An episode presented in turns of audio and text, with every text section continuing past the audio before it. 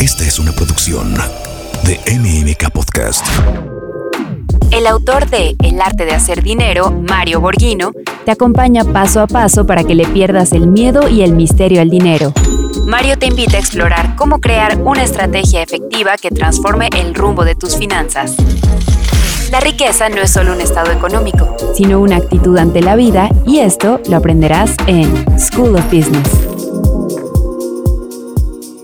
¿Qué tal amigos? Bienvenidos a otro episodio de School of Business. El tema del día de hoy se titula La Rueda de la Fortuna. Es la Rueda de la Fortuna porque les voy a explicar cómo hay cuatro elementos que están interconectados entre sí y que si logramos integrarlo en nuestra forma de pensar en forma automática, tú puedes construir tu riqueza en forma casi inconsciente porque tu mente va a operar basado en estos cuatro elementos consistentemente. El problema es que nosotros tenemos nuestra mente grabada al revés de estos cuatro elementos que te voy a mencionar. Te recuerdo que el camino hacia la riqueza tiene dos palabras, trabajo y ahorro. Trabajar, ahorrar y con el ahorro invertirlo. Es decir, el dinero no es solo para comprar, el dinero también es para invertir. ¿Por qué? Porque el dinero tiene la ventaja de poder cubrir tus necesidades personales a largo plazo en el momento que tú lo necesites y tienes una urgencia y que realmente tienes una planeación de largo plazo con el dinero. Con el dinero no se piensa a corto plazo y con el dinero no se piensa emocionalmente. Con el dinero no se piensa en corto plazo, se piensa a largo plazo, a 10, 12, 15 años, con el propósito de que tú poco a poco, poco a poco, vayas ingresando en tus inversiones, en tu cajita de ahorro, en las inversiones que tú hagas y en las, en las inversiones que ya sean en bienes o en acciones que tú compres, que realmente poco a poco vayas incrementando este capital que es una reserva que tú tienes para momentos imprevistos de tu vida o para poder vivir de ese dinero cuando tú lo desees. Es decir, voy a hablarte hoy de cuatro elementos que constituyen la rueda de la, de la fortuna y que son elementos que si tú los puedes integrar en tu mente en forma automática, jura que tu mente comienza a usar el dinero de una manera distinta. Para considerar cómo manejar el dinero, primero debes tener en cuenta que tú tienes un primer elemento. El ingreso que tú tienes, que proviene ya sea de tu salario, o de, del ingreso que, que provenga de porque tienes un negocio. Ese es el primer elemento, el ingreso que tú tienes fijo mes a mes con el cual tú vives. Esa es una. Segundo, debes pensar en cuáles son tus gastos fijos. En realidad los gastos fijos que nosotros tenemos son gastos que en muchísimos casos los gastos fijos son más elevados que tus ingresos. Eso es, algo bastante frecuente en las personas, que el ingreso no le alcance y no sea suficiente para cubrir los gastos fijos del mes. Eso te lleva a un punto que es importante, es que el tercer elemento son las deudas que tú tengas. En alguna oportunidad te platiqué yo que hay deudas buenas y deudas malas. Las deudas malas son aquellas deudas en las cuales tú incurres cuando realmente compras algo solo porque te gusta o porque no o compras algo que no tiene una utilidad a largo plazo, sino que compras algo por humor, por interés, porque te gustó, porque te gustó el color o porque estaba con descuento. O sea, no lo necesitas, pero lo compras porque tienes ganas de comprarlo o porque tu motivación te dice, para eso lo trabajé. Entonces, el primer elemento es tu ingreso, el segundo son tus gastos fijos, que te decían en general, hay mucha gente que tiene gastos fijos superiores a sus ingresos. Tercero, las deudas, que tú incurras principalmente las deudas que incurres en las tarjetas de crédito, que tenemos un capítulo que hemos hablado de él. Y cuarto, las inversiones. Cuarto es las inversiones, porque cuánto tú tienes tu dinero excedente, de excedente, y cuánto tú tienes de ese dinero invertido en acciones o cuánto lo tienes invertido en una tasa de interés muy eh, jugosa que te da el banco o en un, o en un terrenito que compraste o en un departamento que compraste. Es decir, ¿dónde tienes invertido tus excedentes? Entonces, primero los ingresos, segundo los gastos fijos, tercero las deudas y cuarto las inversiones. Esto es muy importante que te lo grabes en tu mente, muy, muy importante, porque tú debes tener una correlación entre tus ingresos y tus gastos, entre tus ingresos y tus deudas, en tus ingresos y las inversiones que tú hagas para tener un seguro o una garantía en el largo plazo. Un elemento fundamental que te decía es que la mayoría de la gente tiene un solo ingreso y ese solo ingreso lo que sucede es que el que te roba parte de ese ingreso son tus gastos fijos. Los gastos fijos son como una aspiradora que te absorben el dinero que tú generas mensualmente. Entonces, cuando tus gastos fijos son altos, automáticamente la gente, ¿cómo crees que se financia? Porque tienes que llegar a fin de mes. La gente se financia con el tercer punto, que son las deudas, que es con las deudas con las tarjetas de crédito. Entonces hay gente que usa las tarjetas de crédito para compensar la falta de ingresos que tú tienes o el exceso de gastos que tú tienes. Hay gente que me, dice, Mario, pero que no puedo reducir mis gastos fijos y mis gastos fijos sobrepasan mis ingresos. Hay meses que más o menos puedo más o menos librarla, pero la mayoría de los meses del año no me libero de los gastos fijos. El problema es que los gastos fijos se han transformado en una necesidad y en una dependencia. Cuando tú tienes estos gastos fijos muy altos, el problema que tienes es que entras en el círculo de la pobreza constantemente, porque usas y echas mano a las deudas, y que lo que yo le llamo deudas malas, porque deudas malas son aquellas deudas que realmente no te producen ningún beneficio a largo plazo, sino que son deudas en las cuales tú pagas algo que compraste por emoción o algo que compraste porque tenías esa necesidad del mes, pero son elementos de urgencia que tú usas la tarjeta de crédito como el elemento de palanca para poder compensar la falta de ingresos o el exceso de gastos fijos. Entonces, quedémonos en estos tres elementos. El ingreso, el gasto fijo elevado y el gasto fijo elevado te lleva a usar deudas malas, a usar las tarjetas de crédito como una deuda mala. La deuda mala te empobrece, te empobrece el resto de tu vida porque pagas, como te dije, en muchos casos la gente cuando paga al mínimo paga más del 60% de, de interés por esa deuda que tú tienes con el banco.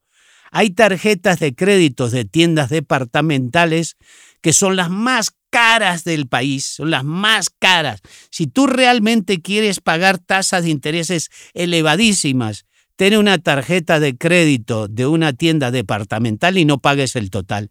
Y verás cómo pagas más del 70% de interés. Increíble la tasa de interés de una tienda departamental. Es realmente lo más caro, lo que realmente te va a empobrecer. Ese es es realmente prohibitivo usar una tarjeta de crédito de una tienda departamental siempre y cuando no pagues el total, porque si pagas el total las tarjetas de crédito son una maravilla ya sea de una tienda departamental o ya sea de un banco. Si pagas el total a fin de mes, entonces sí es un financiamiento que te da la tienda o el banco.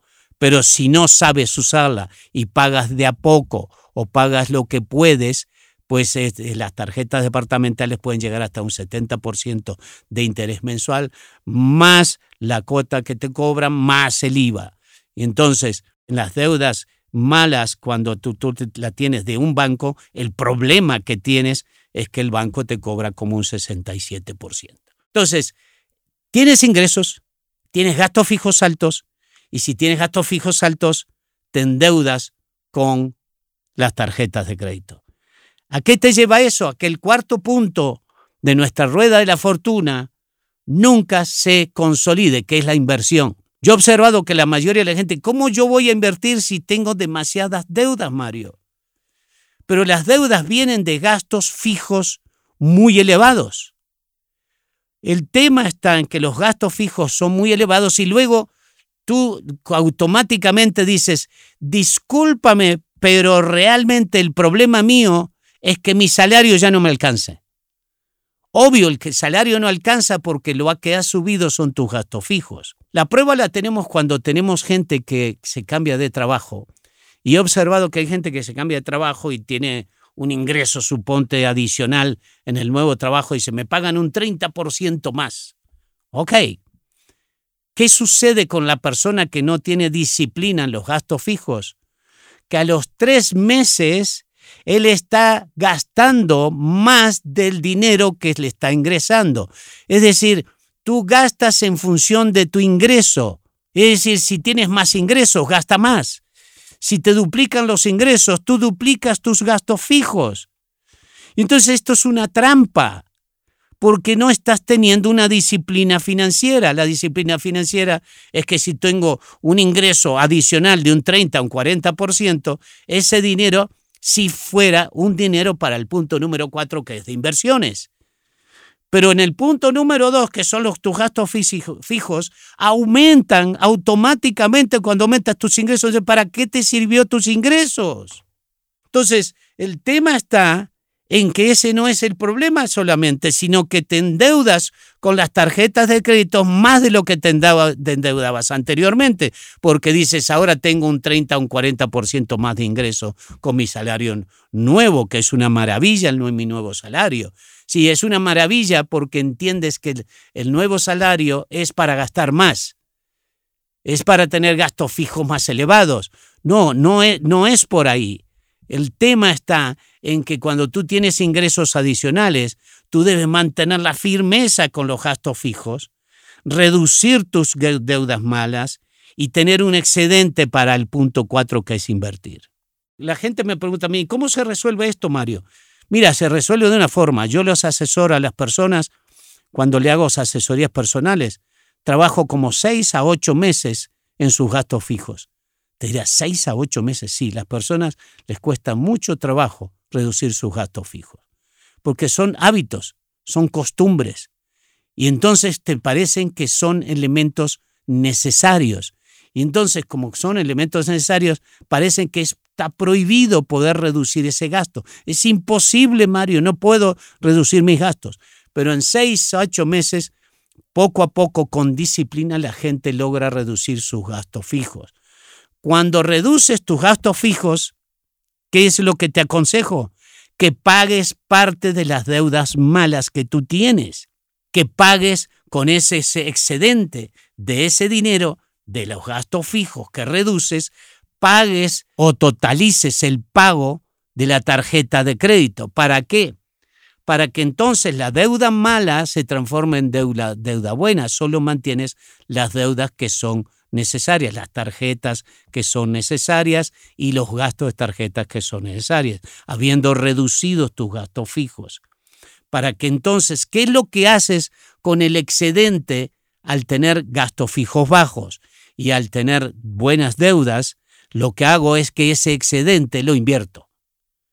Es decir, tu ingreso comienza a tener una rentabilidad cuando bajas tus gastos fijos, cuando eliminas de las deudas de tus tarjetas de crédito y entonces el excedente, en lugar de gastártelo, lo inviertes.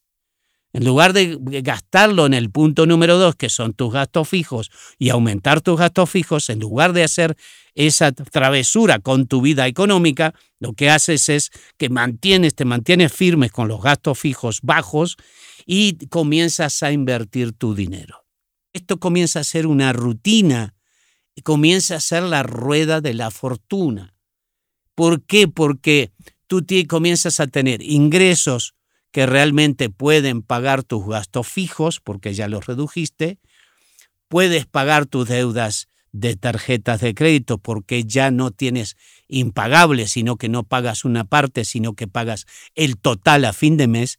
Y el excedente, aunque sea muy pequeño, no, no tiene por qué ser muy grande, lo pones en inversión. Lo que la gente siempre me ha preguntado, dice, ¿y en qué puedo invertir que sea seguro y que no tenga riesgo porque ese es mi único dinero que yo tengo?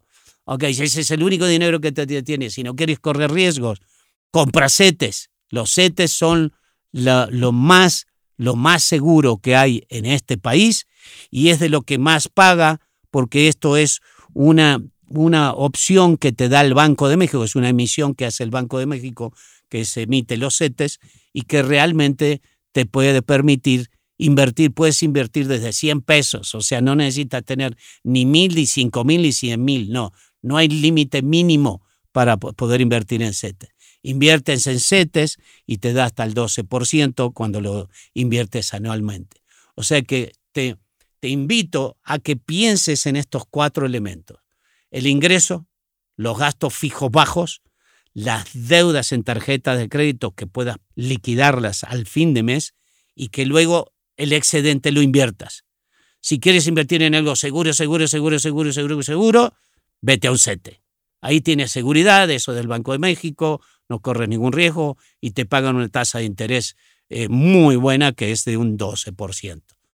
Hay un elemento que es importante en este sentido. La gente me dice, Mario, ¿hasta cuándo yo voy a tener que, que ahorrar?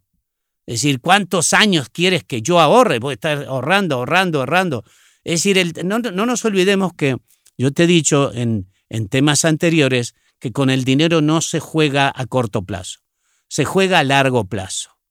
Entonces, toda inversión que tú hagas con tu dinero, que es el punto número cuatro, toda inversión tiene que tener un mínimo de rango de 10 años. Piensa 10 años con ese dinero. El tema no es que ahorras e inviertes para poderlo gastar, no, ahorras e inviertes para tener seguridad fija dentro de 10 o 15 años. Esa es la idea. Estás invirtiendo en tu vida personal. Ese dinero es para tu garantía personal.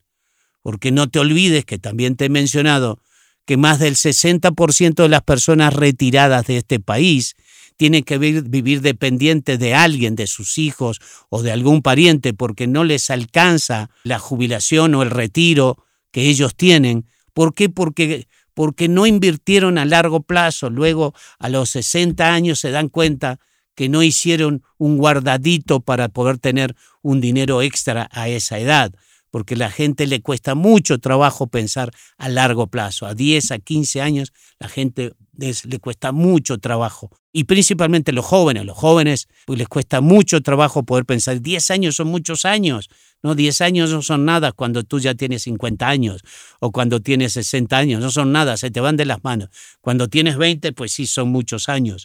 Pero realmente si tú tienes una mente que piensa a largo plazo, tienes una mente estratégica con el dinero. Tú debes pensar estratégicamente. Ok, y para finalizar, la rueda de la fortuna te puede hacer ingresar en lo que yo le llamo el círculo de la riqueza. Este círculo de la riqueza, tú comienzas a tener riqueza cuando tus inversiones, escúchalo bien, ¿eh? cuando el producto de tus inversiones pague tus gastos fijos mensuales. Lo vuelvo a repetir. ¿Cuándo será rico, Mario? Entonces, serás rico el día que el producto o los dividendos que te dan tus inversiones, no tu ingreso, sino tus inversiones paguen tus gastos fijos.